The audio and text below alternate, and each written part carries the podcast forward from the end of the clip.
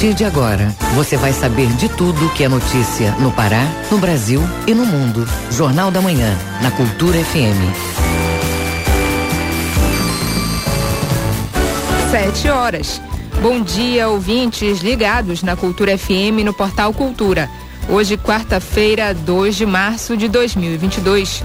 Começa agora o Jornal da Manhã com as principais notícias do Pará, do Brasil e do mundo. A apresentação é minha, Brenda Freitas. Participe do Jornal da Manhã pelo WhatsApp 985639937. Mande mensagens de áudio e informações do trânsito. Repetindo o WhatsApp 985639937. Os destaques da edição de hoje. Estudo aponta que Belém é uma das cidades menos endividadas do país.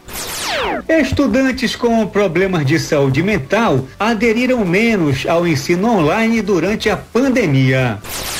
Projeto leva capacitação gastronômica para moradores de Abaitetuba e Barcarena. Tentativas de fraude online geram prejuízos de 5 bilhões e 800 milhões de reais no Brasil. Tem também as notícias do esporte. Paysandu e Tuna estreiam na Copa do Brasil. Felipe G2 e Eric Flores devem jogar no próximo jogo contra o Águia. E ainda nesta edição, vacinação contra vírus da gripe H3N2 pode ser antecipada para este mês. Parceria entre Brasil e Inglaterra pretende incentivar a participação de mulheres na ciência.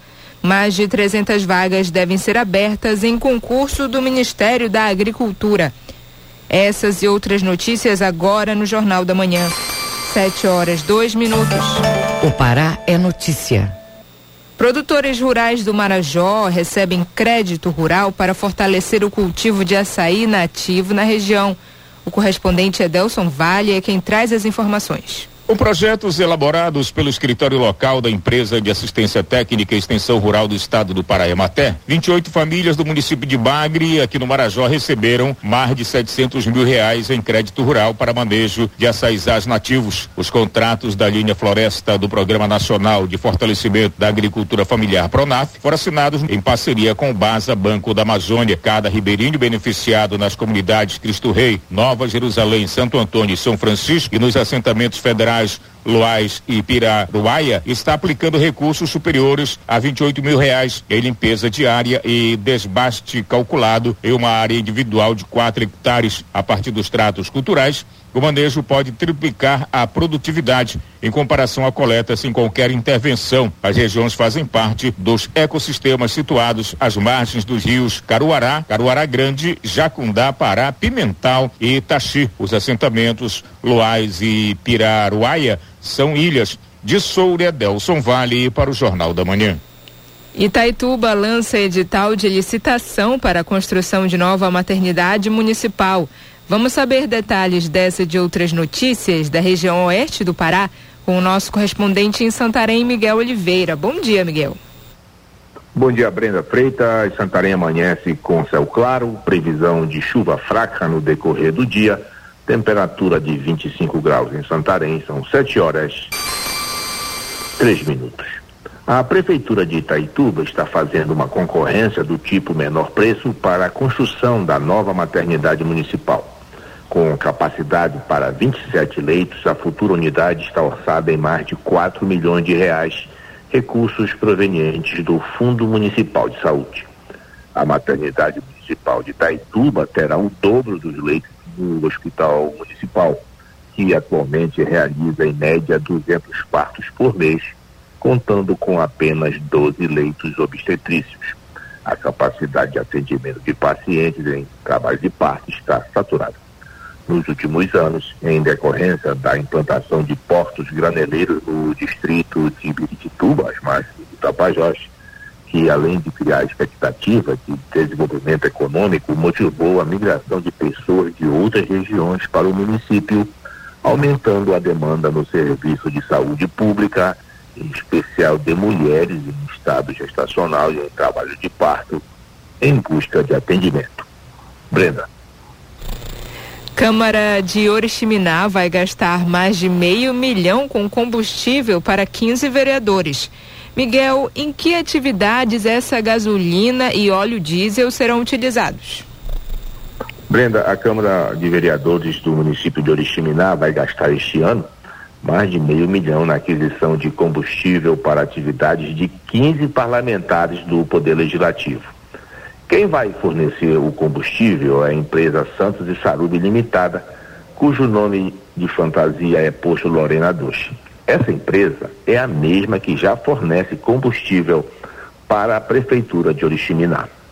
A Câmara esclareceu que a aquisição do combustível é para atender às necessidades e manter as atividades da Câmara de Vereadores, sem, porém, Brenda, detalhar como será feito o repasse do produto aos gabinetes, as cotas que cada vereador terão direito, bem como em que ocasião o combustível será usado se para atender os veículos oficiais da casa ou carros particulares usados pelos parlamentares.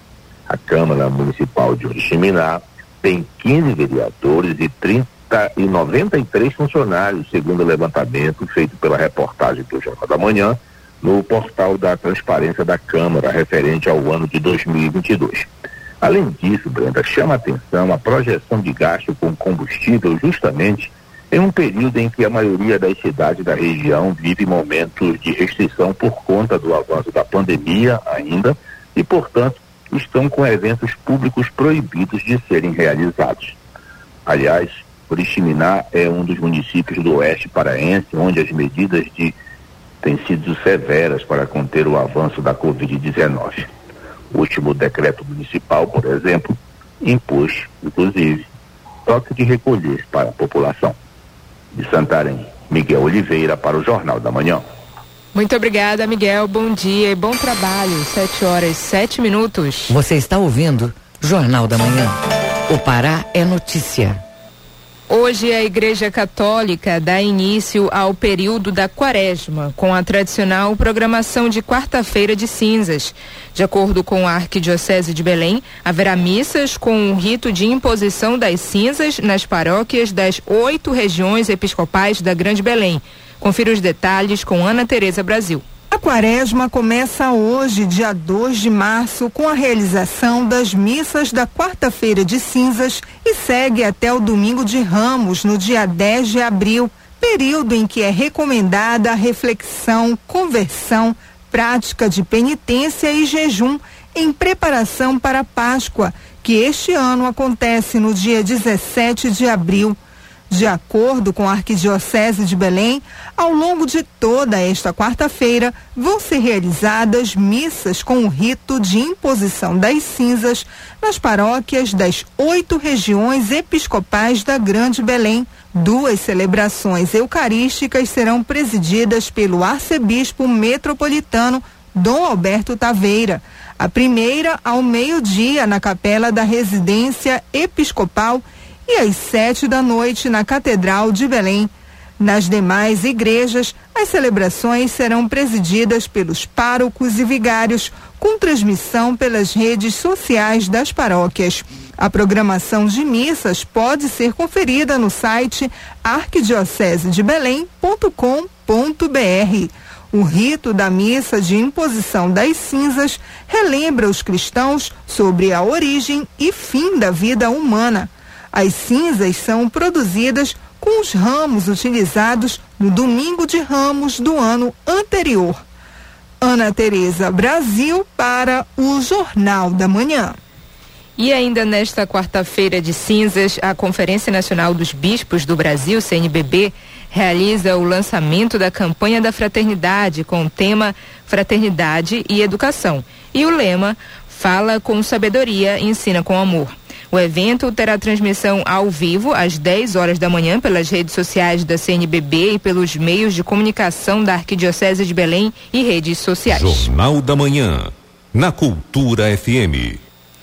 Açaí ilegal é apreendido em Dom Eliseu Confira esta e outras informações do que é notícia no estado do Pará, no Giro do Interior com Bruno Barbosa. O flagrante foi feito pelos servidores da Secretaria da Fazenda do Pará, CEFA, na unidade de coordenação de mercadorias em trânsito do Itinga, na BR-010, fronteira com o estado do Maranhão. As 30 toneladas do fruto em polpa congelada foram apreendidas na segunda-feira e eram transportadas sem nota fiscal. A carreta transportadora saiu de Ananindeua, na região metropolitana de Belém, com a carga orçada em 240 mil reais destinada à exportação. No Baixo Tocantins, a comunidade ribeirinha Contra Maré, da cidade de Cametá, recebeu na segunda-feira uma grande ação de cidadania promovida pela Secretaria de Justiça e Direitos Humanos do Pará, SEJUDH. Mais de 150 moradores do local e de ilhas próximas foram à Escola Municipal Anacleto Gonçalves Costa em busca do atendimento. O serviço mais procurado pela população foi a emissão de carteiras de identidade. Também houve emissão de ofícios para a solicitação gratuita de certidão de nascimento e de óbito. Os moradores também receberam orientação de como realizar o cadastro online do governo federal para obter a carteira de trabalho digital. No Xingu, a Secretaria Estadual de Segurança Pública e Defesa Social, Segup, divulgou ontem o resultado final da primeira fase da Operação Xingu, realizada no município de Altamira, com o objetivo de reduzir a criminalidade, dando ênfase na diminuição dos crimes violentos letais e intencionais e na garantia maior da segurança à população. Esta fase da operação teve início em 24 de fevereiro, terminando na madrugada desta segunda-feira. Neste período foram executadas ações de impacto em áreas com maiores indicadores de crimes violentos. Houve o cumprimento de mandados judiciais, incluindo os de prisões. Bruno Barbosa para o Jornal da Manhã. Estudo feito por pesquisadores brasileiros apontou que antes da pandemia do coronavírus, alunos que já tinham problemas de saúde mental foram os que menos acessaram as aulas à distância durante o período de Covid-19. As informações são do Marcelo Alencar. A pesquisa foi realizada antes e durante a pandemia por meio de análise questionário e avaliação que mapeou, por exemplo, a hiperatividade, conduta e relacionamento. A análise observou ainda se aqueles que participaram do ensino à distância tiveram menos problemas de saúde mental durante o isolamento social. A neurocientista Patrícia Pinheiro Bado, do Hospital de Clínicas de Porto Alegre, Rio Grande do Sul, detalha o processo. A gente se perguntou como essa mudança, né, como o fechamento das escolas e como é, as aulas online iriam afetar a saúde mental dos estudantes e vice-versa, porque a gente sabe que a saúde mental também afeta o aprendizado. Então a gente queria entender essas relações, né, nas duas vias, assim, saúde mental, aprendizado, aprendizado, saúde mental. A pesquisa entrevistou 672 jovens entre 16 a 24 anos com acesso à rede mundial de computadores. 511 estavam matriculados nas aulas online e 161 não estavam inscritos no ensino remoto. Com a pesquisa, os cientistas concluíram que apresentar sintoma prévio de transtorno mental aumenta a chance do jovem não acessar aulas online. Marcelo Alencar para o Jornal da Manhã. 7 horas 14 minutos. Ouça a seguir no Jornal da Manhã. Parceria entre Brasil e Inglaterra pretende incentivar a participação de mulheres na ciência. Cultura FM é que você ouve primeiro. A gente volta já. Estamos apresentando Jornal da Manhã. Seja qual for a sua área, a sua meta, o seu futuro passa pela Examas. Faça o vestibular agendado solidário 2022.1 ou transfira o seu curso para a Examas. Dê esse passo importante e venha aprender com a superestrutura e a equipe qualificada de professores da Examas. Inscreva-se hoje mesmo no vestibular agendado da Examas ou faça a transferência externa com condições exclusivas. Inscrições pelo site examas.com.br. Alô,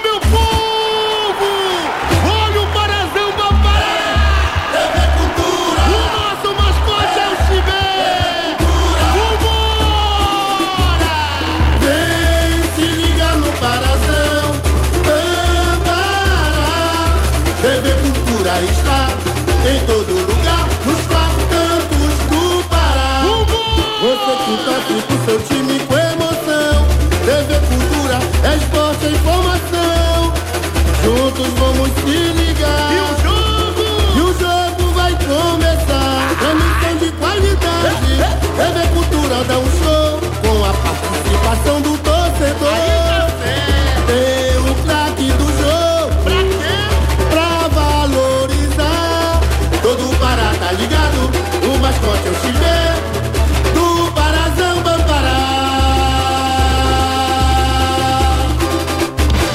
ouvinte da Rádio Cultura, seja nosso repórter. Grave seu áudio com informações da movimentação do trânsito e mande para o nosso WhatsApp 985639937. O papo é música. Feira do Som. De segunda a sexta, meio-dia. Meus amigos da cultura, fala o Edgar Augusto. Todo dia, de segunda a sexta-feira, ao meio-dia, a Feira do Som, com lançamentos e muitas novidades. Não percam a Feira do Som, a caminho de 50 anos, pela Cultura FM.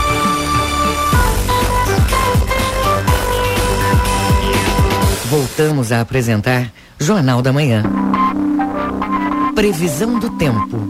De acordo com a Secretaria de Meio Ambiente e Sustentabilidade em Belém, região metropolitana, quarta-feira com um tempo parcialmente nublado a nublado e sem ocorrência de chuvas. No restante do período, há aumento da nebulosidade, o que leva o clima a ficar propício a chuvas. Em Belém, mínima de 24, máxima de 32 graus. Para o nordeste do estado, tempo chuvoso durante a tarde e a noite de hoje e há possibilidade de registros de instabilidade no litoral. Em Curuçá, variação de temperatura entre 24 até 32 graus. E no arquipélago do Marajó, tempo parcialmente nublado com momentos de sol pela parte da manhã. À tarde, o clima fica instável, o que leva a chuva com variações de nebulosidade mínima de 24, máxima de 31 graus em Anajás.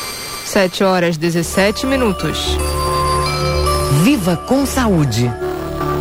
Quem tem restrições alimentares ou determinadas doenças precisa redobrar a atenção para a descrição de produtos nas embalagens. Mas muita gente ainda tem dúvidas sobre os termos light, diet e zero. Para esclarecer o assunto, conversamos com uma nutricionista. Reportagem de Tamires Nicolau. Os alimentos diet são direcionados, por exemplo, às pessoas com diabetes, hipertensão e obesidade. Esses produtos têm redução de componentes como açúcar, gordura e proteína. Eles são indicados para pessoas com restrições alimentares.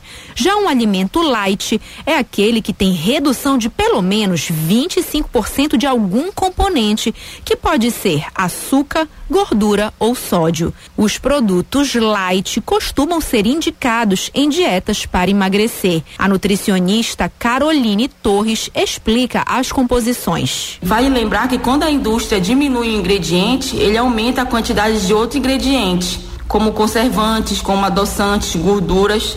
Ou seja, um alimento ele pode ser light, baixo em açúcar, porém rico em gordura.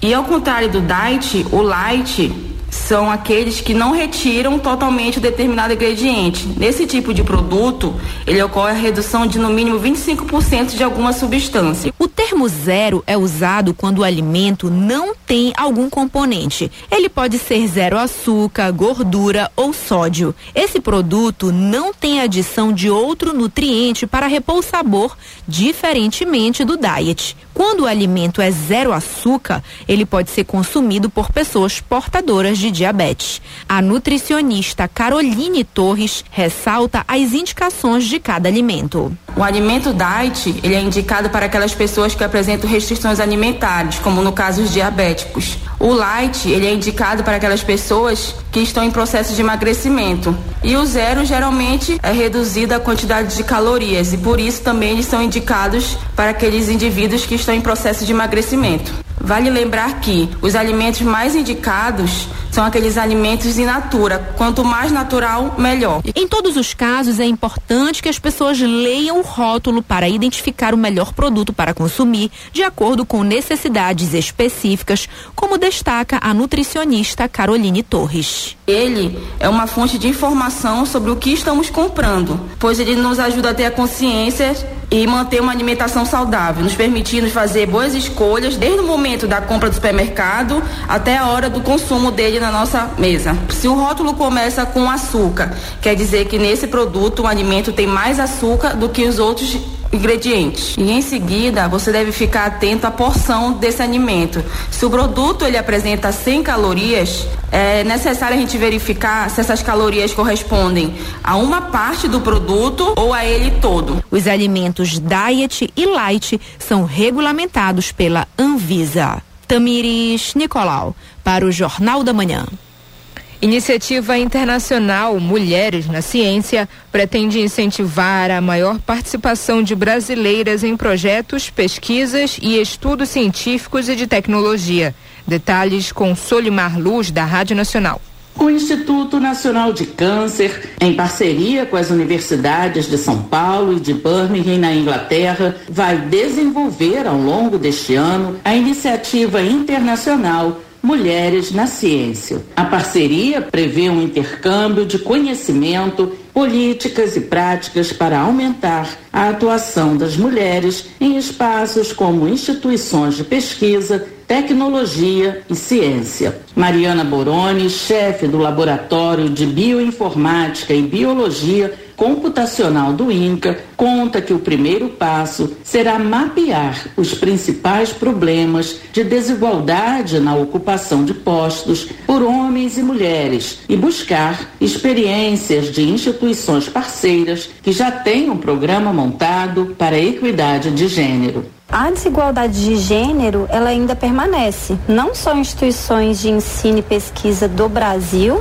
mas também em vários outros países. Então, a importância desse tipo de iniciativa é que através da diminuição da desigualdade de gênero, nós vamos abrir mais espaço para essas mulheres, a gente vai tornar o ambiente de trabalho mais equânime, colaborativo e tolerante, e isso vai ter um impacto muito benéfico na sociedade, conseguindo fazer uma ciência com diferentes olhares e perspectivas. Entre as propostas já apresentadas por estudantes, pesquisadores e profissionais envolvidos no trabalho está a rede conjunta Mulheres na Ciência, que vai proporcionar novos recursos digitais e treinamento personalizados para ajudar no desenvolvimento profissional contínuo. A iniciativa Mulheres na Ciência foi fundada pelo British Council, que desenvolveu o projeto promovendo e fortalecendo a igualdade de gênero no ensino superior, uma perspectiva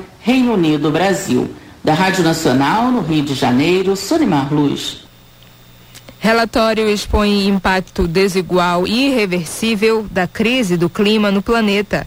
Acompanhe na reportagem de Raquel Carneiro, da agência Rádio Web. A crise climática vivida no planeta é uma ação do homem e alguns de seus efeitos serão irreversíveis. É o que alerta o painel Relatório Intergovernamental sobre Mudanças Climáticas, o IPCC, divulgado nesta segunda-feira. O estudo elaborado por quase 300 cientistas reunidos pela Organização das Nações Unidas expõe que pelo menos 3,3 bilhões de pessoas vão sentir os impactos do aumento de temperatura no planeta e são justamente os mais pobres e vulneráveis que vão continuar a sofrer com as mudanças do clima. A ambientalista do Instituto Socioambiental, Adriana Ramos, avalia que chegamos a uma situação limite para as condições de vida em todo o mundo. Diante de um mundo de tantas desigualdades, você tem muitas pessoas vulneráveis que vão sofrer mais do que aqueles que são privilegiados na nossa sociedade. O IPCC confirma, né, tudo que ele vem construindo de consenso científico sobre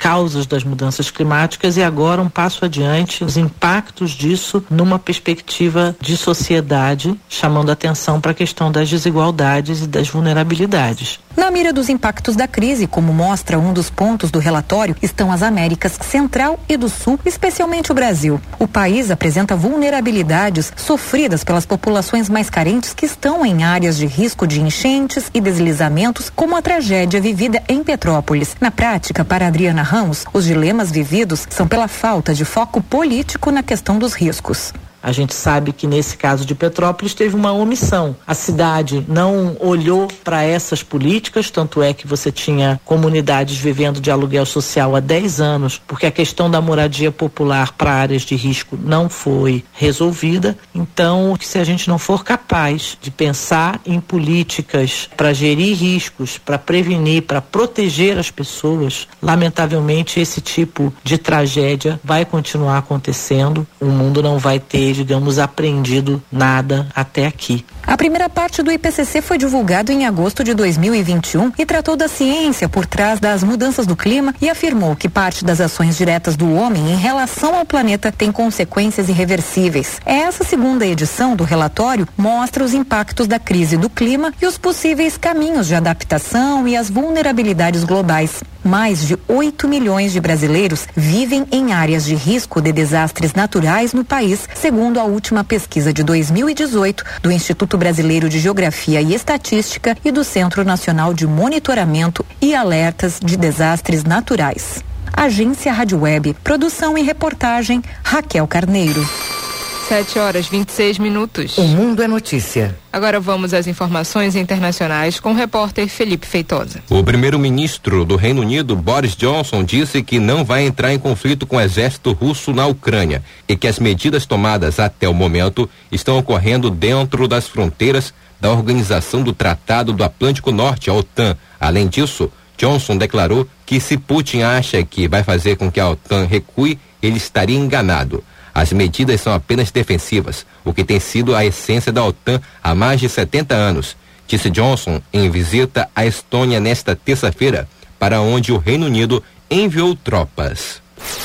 Um alto funcionário da defesa dos Estados Unidos afirmou nesta terça que o avanço militar russo sobre Kiev, capital da Ucrânia, parou momentaneamente, devido à resistência do povo ucraniano e à escassez de combustível e alimentos. Seis dias depois da Rússia invadir a vizinha Ucrânia, de acordo com uma fonte, um enorme comboio russo que se encontra ao norte de Kiev não estaria se movendo, mas os Estados Unidos acreditam que ainda pretendem cercar a capital ucraniana. Além disso, o funcionário do governo norte-americano afirmou que os militares ucranianos seguem desafiando a força invasora e que os russos não alcançaram o controle dos céus do país. Também não conseguiram atingir o primeiro grande objetivo, a segunda maior cidade da Ucrânia, Kariv, no Nordeste, onde ocorrem os combates mais intensos.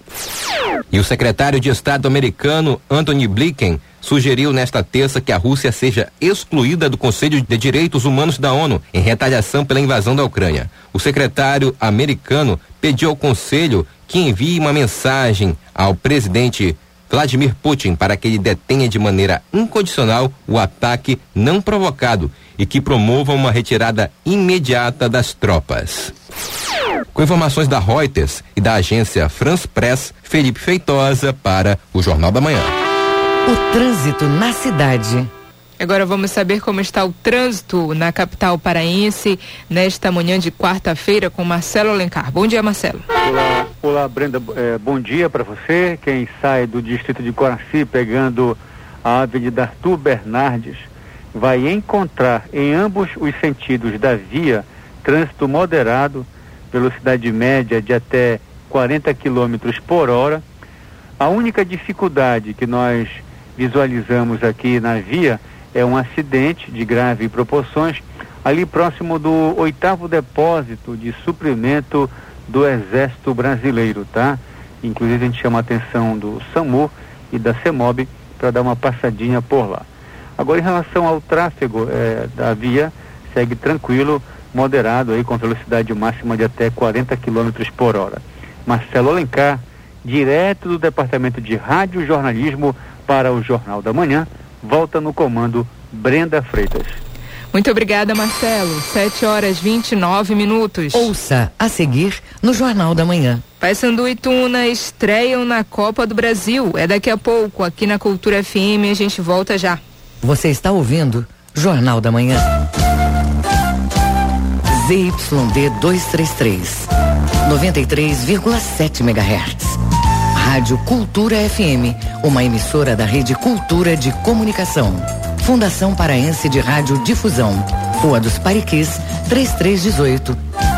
Base operacional, Avenida Almirante Barroso, 735. Belém, Pará, Amazônia, Brasil. Venha abastecer seu comércio ou sua casa no Atacadão, o seu parceirão de verdade que negocia de perto para você ter sempre os preços mais baixos. Só mesmo o maior atacadista do Brasil, que também oferece facilidade de pagamento com as principais bandeiras de cartões de crédito e vales alimentação. Com o Atacadão é certeza de comprar muita variedade e ter muita economia. Aproveite! Atacadão, lugar de comprar barato. Consulte as bandeiras de cartões de crédito e vales alimentação aceitas em atacadão.com.br barra lojas.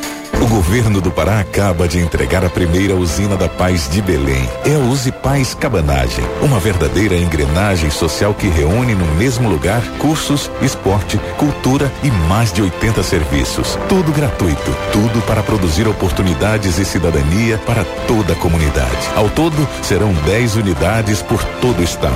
Use Paz Cabanagem. É o governo produzindo cidadania e oportunidades. Governo do Pará, por todo o Pará. Pra construir ou reformar é melhor ter sempre em quem confiar. O pedreiro adorou, a arquiteta aprovou, Dona Maria essa sempre confiou. Da cozinha, sala de estar, VGA é o melhor lugar para construir ou reformar. Pode confiar, VGA. VGA Casa e Construção, Domingos Marreiros, entre 14 e Castelo. TRE informa. Justiça eleitoral ao alcance de todos. Atenção, este ano tem eleições no Brasil e você, eleitora e eleitor, vai escolher presidente, governador, deputados e senadores. Para poder participar deste momento tão importante, é preciso estar em dia com a Justiça Eleitoral. 4 de maio é o prazo final para fazer a emissão do título ou qualquer alteração no cadastro eleitoral. Não deixe para a última hora. Você pode resolver tudo no site do TRE Pará por meio do Título Net ou pode procurar o cartório eleitoral ou um posto de atendimento na sua cidade. Caso tenha alguma dúvida, ligue para o Disque Eleitor no telefone 91 3346 8100. A ligação é gratuita.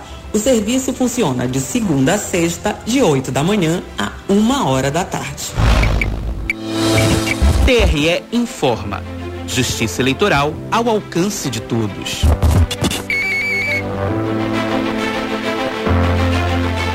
Voltamos a apresentar Jornal da Manhã.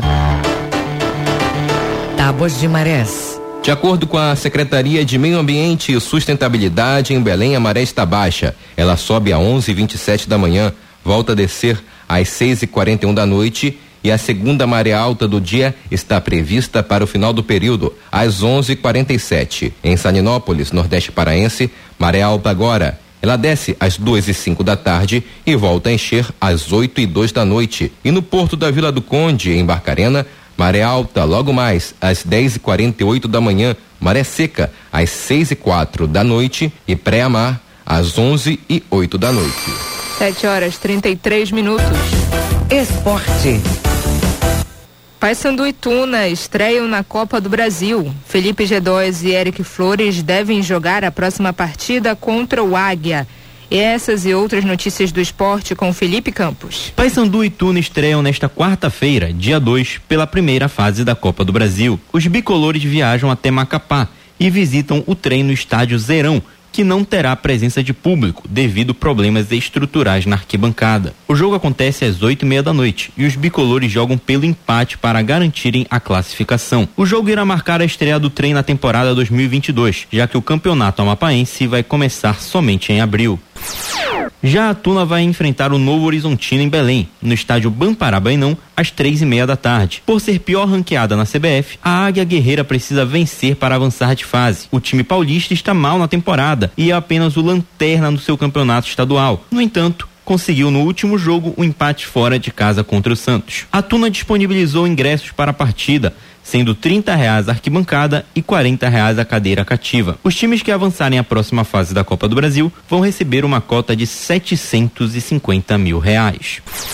Após o adiamento da oitava e última rodada do Parazão Bampará 2022, o Clube do Remo poderá contar com os meias Felipe G2 e Eric Flores no próximo domingo. O jogo será realizado às três e meia da tarde no estádio Bampará Bainão, com transmissão ao vivo exclusiva no canal do YouTube da TV Cultura. Pouco antes do adiamento da partida no último sábado, a equipe azulina já tinha revelado a escalação para o jogo sem Flores e sem G2. Agora, com essa semana de descanso, os meias já começaram a transição física e devem jogar. Além deles, o volante Maciel terá mais uma semana de recuperação, já que ele está voltando de uma cirurgia no joelho esquerdo. Outro nome que vem sendo cogitado é o de Solano, volante que pode atuar como meia e como zagueiro, acaba de ser campeão paraense sub-20 pelo Remo e pode ganhar uma oportunidade na equipe principal.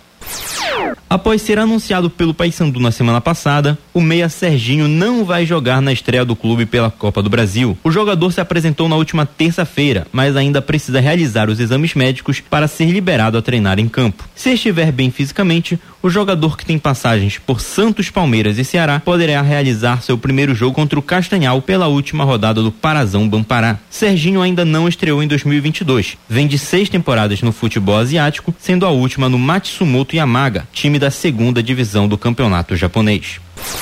O meia Eduardo Ramos foi anunciado como novo jogador do Amazonas. O ex-jogador de Remo, Paysandu e Tuna estava sem clube desde que deixou o Ituano no final de 2021. Pelo clube do Remo, Eduardo jogou 130 vezes, marcou 33 gols e conseguiu acesso para a Série C em 2015 e para a Série B em 2020. Já o Amazonas foi fundado apenas em 2019. Funciona atualmente como um clube empresa e tem o Tigre como seu mascote. A equipe vai disputar a Série D do Campeonato Brasileiro de 2022 e é o atual oitavo colocado no Campeonato Amazonense. Doutora em Geografia, a paraense Virna Salgado se tornou árbitra pela Confederação Portuguesa de Futebol. Nascida e criada em Belém, Virna foi para Portugal em 2018 e em 2021 entrou para a Associação de Futebol de Coimbra para realizar o curso de arbitragem. A paraense logo se destacou e conseguiu fazer sua estreia em 2022, no dia 30 de janeiro. E olha, foi em dose dupla. Virna atuou como assistente nos jogos entre Ribeirense e Ansan pelo Campeonato Português Sub-15 e em Jean Joanense contra Sepins pelo campeonato da primeira divisão distrital. Aos 34 anos, a Parense está muito feliz com a oportunidade. Sempre foi apaixonada por futebol e espera continuar sua carreira nos gramados lusitanos. Sob supervisão do jornalista Gabriel Rodrigues, Felipe Campos para o Jornal da Manhã. 7 horas 37 minutos. Fique sabendo primeiro, Jornal da Manhã, aqui na Cultura FM. Estudo aponta que o número de tentativas de fraudes em sites de compras no Brasil totaliza um prejuízo de mais de 5 bilhões de reais.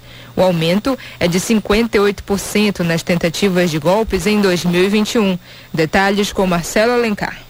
Transações comerciais pela internet estão cada vez mais comuns. Mas muitas pessoas ainda são enganadas por distração ou falta de informação. Para evitar que os prejuízos sejam ainda maiores, as empresas investem cada vez mais em tecnologias antifraude. De acordo com um estudo publicado em fevereiro desse ano pela companhia ClearSailor, o Brasil registrou um aumento de 58% sobre as tentativas de golpes em sites de comércio eletrônico, vendas diretas, serviços financeiros e de telecomunicações. O diretor da Divisão de Investigação e Operações Especiais, Delegacia do Consumidor, Neivaldo Silva, explica os cuidados necessários para evitar cair em armadilhas pela internet. Você, quando for formalizar uma compra, adquirir algum produto, contrair alguma obrigação, você tem que, primeiramente, pesquisar a empresa ou a pessoa física que esteja ofertando o produto verificar a reputação dessa empresa ou dessa pessoa na própria internet é um mecanismo muito bom.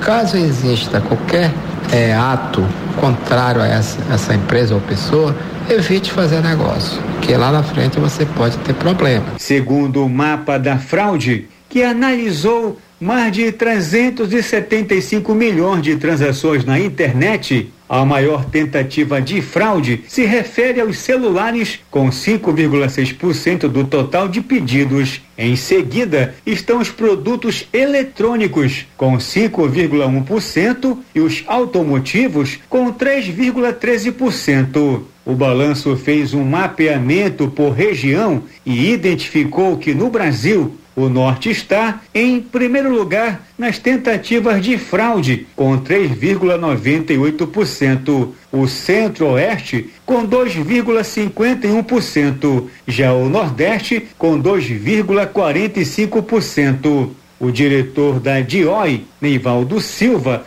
dá mais dicas para evitar fraudes nas compras online. Você também tem que procurar checar os contatos que são oferecidos nas ofertas, né, nos sites que estão oferecendo o produto. Ver o telefone, se existe ou não existe, verificar também os e-mails, é uma maneira também de você procurar cair em golpe, principalmente procurando identificar o CNPJ da empresa.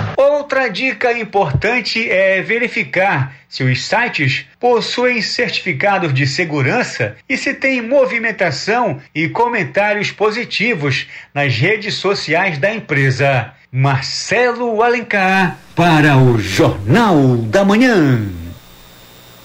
Hoje em dia, muito mais que escolher a profissão certa, é preciso focar no planejamento e nas melhores oportunidades de acordo com a área pretendida.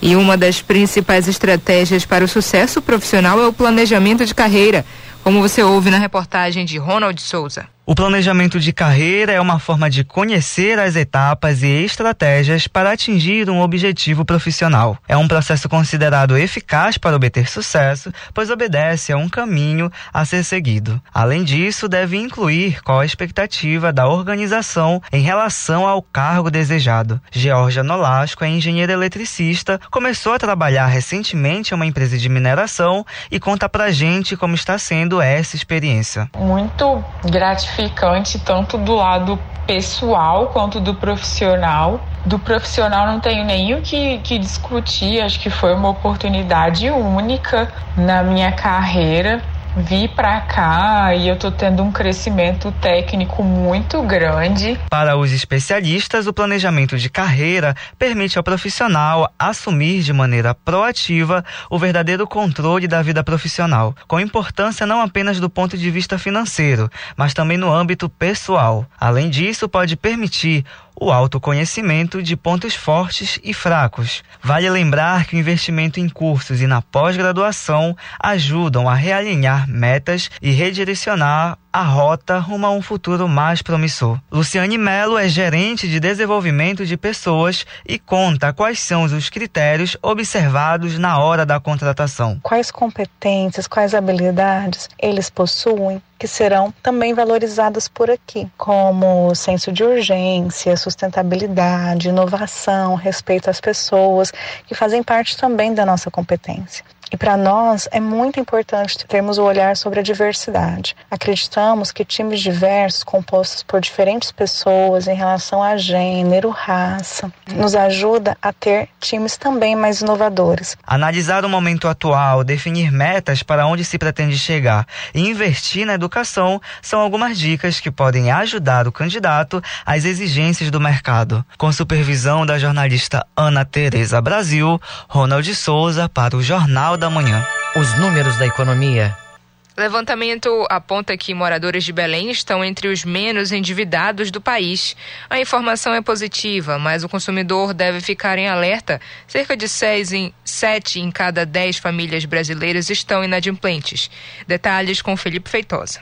Os dados mais recentes do IBGE apontam que 12 milhões de brasileiros estão desempregados. Apesar das últimas reduções, o quadro ainda é preocupante. Isso porque um dos reflexos da falta de emprego é a inadimplência. Dados da Confederação Nacional do Comércio indicam que 75% das famílias do país estão com pagamento de dívidas em atraso. O planejador financeiro Rafael Gomes comenta a situação Muitas famílias foram pegas de surpresa e precisaram fazer uso ali de um crédito para repor alguns gastos é, não esperados. O problema desses gastos, dos empréstimos, do cartão de crédito, dos financiamentos, é quando isso passa a ser um costume e passa a pagar é, despesas recorrentes né, usar o cartão de crédito ou fazer empréstimo para fazer compra de supermercado ou qualquer outro tipo de gasto que provavelmente vai se repetir no próximo mês. Aí sim a gente chega no efeito de bola de neve que passa a ser bastante preocupante. Outro dado que serve de alerta é o apresentado pela empresa de inteligência geográfica Geofuzin, que aponta para cidades como Brasília, onde o gasto de pagamento de dívidas por pessoa ficou em mais de 176 reais.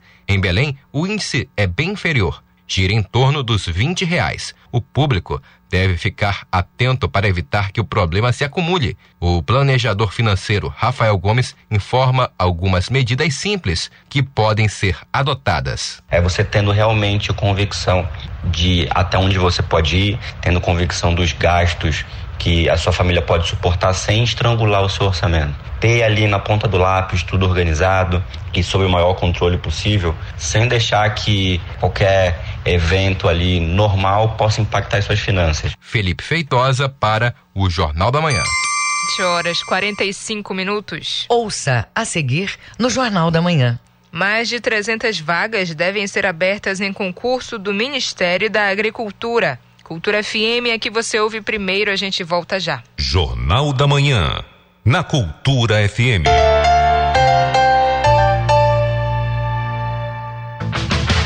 Energia na rede é com a Lubar. Campeonato paraense é parazão. Futebol no estádio é valorização. A Lubar é bola no gol. A Lubar e partida de futebol. Futebol é. Líder no mercado de cabos elétricos. Alubar, a energia do Brasil até você. Todos os animais têm direitos assegurados por declaração universal. Quem escolhe ser tutor de um animal precisa reconhecer e cumprir as responsabilidades e os cuidados para uma vida digna. Pôr em risco a integridade de um animal, mesmo do que vive na rua, é considerado crime contra a vida e a pena de prisão varia de dois a cinco anos. Prender, não levar ao veterinário ou tratar o animal de forma degradante também é crueldade. Para denunciar casos de maus tratos a animais domésticos, selvagens, nativos ou exóticos, ligue 190 ou entre em contato com o IBAMA. Cultura, rede de comunicação. Na Reina Farma, sua semana tem muito mais ofertas. Muito mais cuidados de saúde.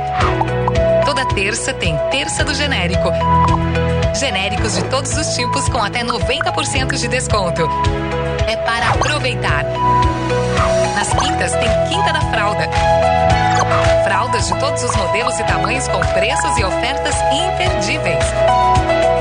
Reina Farma, mais cuidado, mais saúde. Música, informação e interatividade. Conexão Cultura, de segunda a sexta, oito da manhã. Ouvinte da Cultura FM, eu sou Isidoro Calixto, eu apresento o Conexão Cultura. Notícias, atualidades, informações e música para você ficar conectado com o que acontece no Pará e no Brasil. Não perca de segunda a sexta-feira, das 8 às 10 da manhã. Conexão Cultura.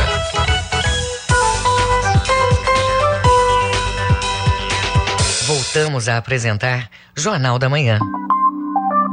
Previsão do tempo. Os dados da Secretaria de Meio Ambiente e Sustentabilidade apontam que para o Baixo Amazonas e Calha Norte, quarta-feira com céu parcialmente nublado a nublado em boa parte do dia. Há baixa possibilidade de chuva. Apenas à noite que podem ocorrer precipitações. Em Alenquer, mínima de 24, máxima de 32 graus. No sudoeste paraense, dia chuvoso ao longo desta quarta. A precipitação varia no decorrer do período. Em Trairão, mínima de 23, máxima de 30 graus. E no sudeste paraense, tempo instável. Pode chover a qualquer hora do dia. Em Parauapebas, a mínima é de 22 e a máxima chega aos 30 graus. 7 horas 49 minutos. Política.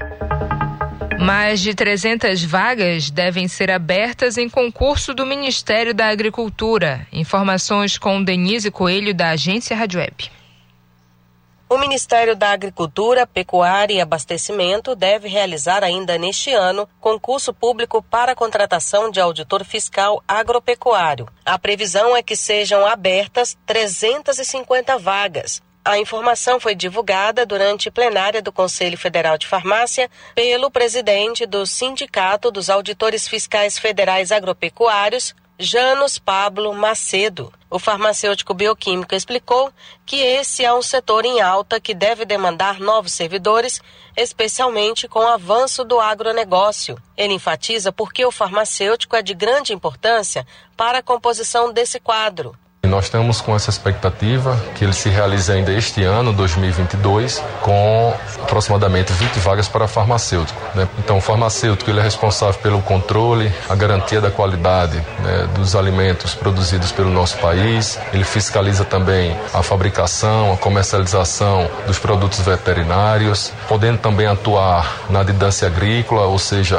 no exterior. Então, o papel do farmacêutico dentro do Ministério da Agricultura é muito amplo. A carreira de auditor fiscal agropecuário existe há cerca de 150 anos, mas só foi regulamentada em 2000. É composta por cinco formações. Além dos farmacêuticos, também químicos, médicos veterinários, engenheiros agrônomos e zootecnistas. O auditor atua na garantia da segurança alimentar da população brasileira e é responsável, por exemplo, por certificar todos os produtos de origem animal e vegetal exportados pelo país. No total, 90% do que o Brasil exporta e importa passa pelas mãos desses servidores. Então a nossa presença ela é bem marcante nos portos, nos aeroportos, nos postos de fronteira seca. O farmacêutico, nesse contexto, ele atua principalmente debelando, né, impedindo o contrabando de agrotóxicos, fertilizantes, produtos veterinários, medicamentos em toda a nossa fronteira seca. Hoje existem 2.519 auditores fiscais federais agropecuários em atuação no Brasil. Destes, apenas 40 são farmacêuticos. Agência Rádio Web. Produção e reportagem, Denise Coelho. Vacinação contra vírus da gripe H3N2 pode ser antecipada para este mês. As informações com Carolina Cassola, da agência Rádio Web. O Instituto Butantan antecipou a entrega do primeiro lote de vacinas contra a gripe, com 2 milhões de doses para o Programa Nacional de Imunizações neste ano. O imunizante, que é 100% produzido no Brasil, vai proteger contra o subtipo Darwin do vírus H3N2, relacionado ao surto recente de influenza e também contra o H1N1 e a cepa B. A campanha nacional de vacinação contra a gripe, em geral, começa em abril, mas pode ser antecipada para março. Quem explica é Carlos Magno Fortaleza, médico infectologista e epidemiologista e professor da Faculdade de Medicina da Unesp se espera o mais próximo possível da estação em que predomina a influenza para saber quais são os subtipos do vírus que estão circulando e assim evitar grandes erros. Mas neste momento nós tivemos um adiantamento desde dezembro, estamos vivenciando um aumento da atividade da influenza do tipo A, H3N2 e por essa razão há vários motivos para se antecipar a vacinação no Brasil. O médico lembra que a vacinação anual da influenza pode evitar casos mais graves da doença. O objetivo da vacina da influenza não é evitar que o vírus circula. Isso só seria possível se tivéssemos outro tipo de vacina e vacinássemos toda a população, mas sim evitar que os casos graves ocorram. E exatamente por isso, os grupos alvo da vacinação são aqueles que podem apresentar complicações graves ou aqueles como profissionais de saúde e profissionais de educação que podem transmitir a influenza para outros que são especialmente vulneráveis. O público-alvo, que antes era focado em idosos acima de 60 anos, foi sendo ampliado ao longo do tempo para pessoas com comorbidades, gestantes e puérperas, crianças de seis meses a cinco anos, trabalhadores da saúde, professores, povos indígenas, entre outros. Segundo o Instituto Butantan, a campanha nacional de 2022 vai contar com 80 milhões de doses de vacina contra o vírus da influenza. 40 milhões serão entregues até o fim de março e a outra metade até o fim de abril. Agência Rádio Web de São Paulo, Carolina Cassola. Jornal da Manhã. Informação na sua sintonia. Moradores de Abaetetuba e Barcarena já receberam este ano as ações do projeto Gastronomia do Amanhã. A iniciativa pretende levar capacitação para que os alunos possam aplicar nos seus empreendimentos e trazer desenvolvimento econômico e social às comunidades. As informações você ouve agora com o repórter Felipe Feitosa. A iniciativa levou aos moradores da Vila de Beja, em Abaetetuba, no Nordeste Paraense, ações de capacitação nas áreas da culinária e do empreendedorismo. A iniciativa é voltada para pessoas que estão em situação de vulnerabilidade social. A capacitação envolve aulas teóricas e práticas e utiliza elementos da gastronomia paraense, que vem da agricultura familiar. A coordenadora técnica do projeto e chefe de cozinha, Verena Aquino, comenta que um dos objetivos do trabalho é levar os participantes a sair da informalidade. Aqui a gente não ensina só receitas, aqui a gente traz muito amor, a gente ensina também a elas aulas de empreendedorismo, de marketing, mostra para elas como é que eu posso sair da informalidade, quem já tem um pequeno negócio e que quem tem a vontade de montar algo mais lá adiante, a gente tenta mostrar aqui que é possível através do Gastronomia do Amanhã. Além de Abaetetuba, o município de Barcarena recebeu o projeto no mês de janeiro. Ao todo, 300 moradores das duas comunidades participaram. Ao final das oficinas, os pratos são compartilhados com o público em uma mostra gastronômica. A ação vai ter resultados positivos na vida dos atendidos, como destaca a autônoma e aluna do curso Clarice Jardim. Foi bom, como eu falei, que é uma coisa produtiva para mim que tem o trailer de lanche, a gente já trabalha há tempo, né? Como eu disse, não é só ter um diploma na parede, um certificado na parede é ter o conhecimento, aprender novas coisas, novas técnicas. O professor que veio aqui pra gente, o, o Alci, né, que ele é administrador, ele ensinou muita coisa assim em relação de vendas, de marketing. E foi muito bom isso. Os detalhes da iniciativa, além das informações sobre novas ações do projeto, podem ser acessadas pelo público no Instagram, no perfil arroba Gastronomia do Amanhã Felipe Feitosa para o Jornal da Manhã. 7 horas 57 minutos. Termina aqui o Jornal da Manhã desta quarta-feira, 2 de março. A apresentação é minha, Brenda Freitas. Se você quiser ouvir essa ou outras edições do Jornal da Manhã, acesse a conta do Jornalismo Cultura no cashbox.fm.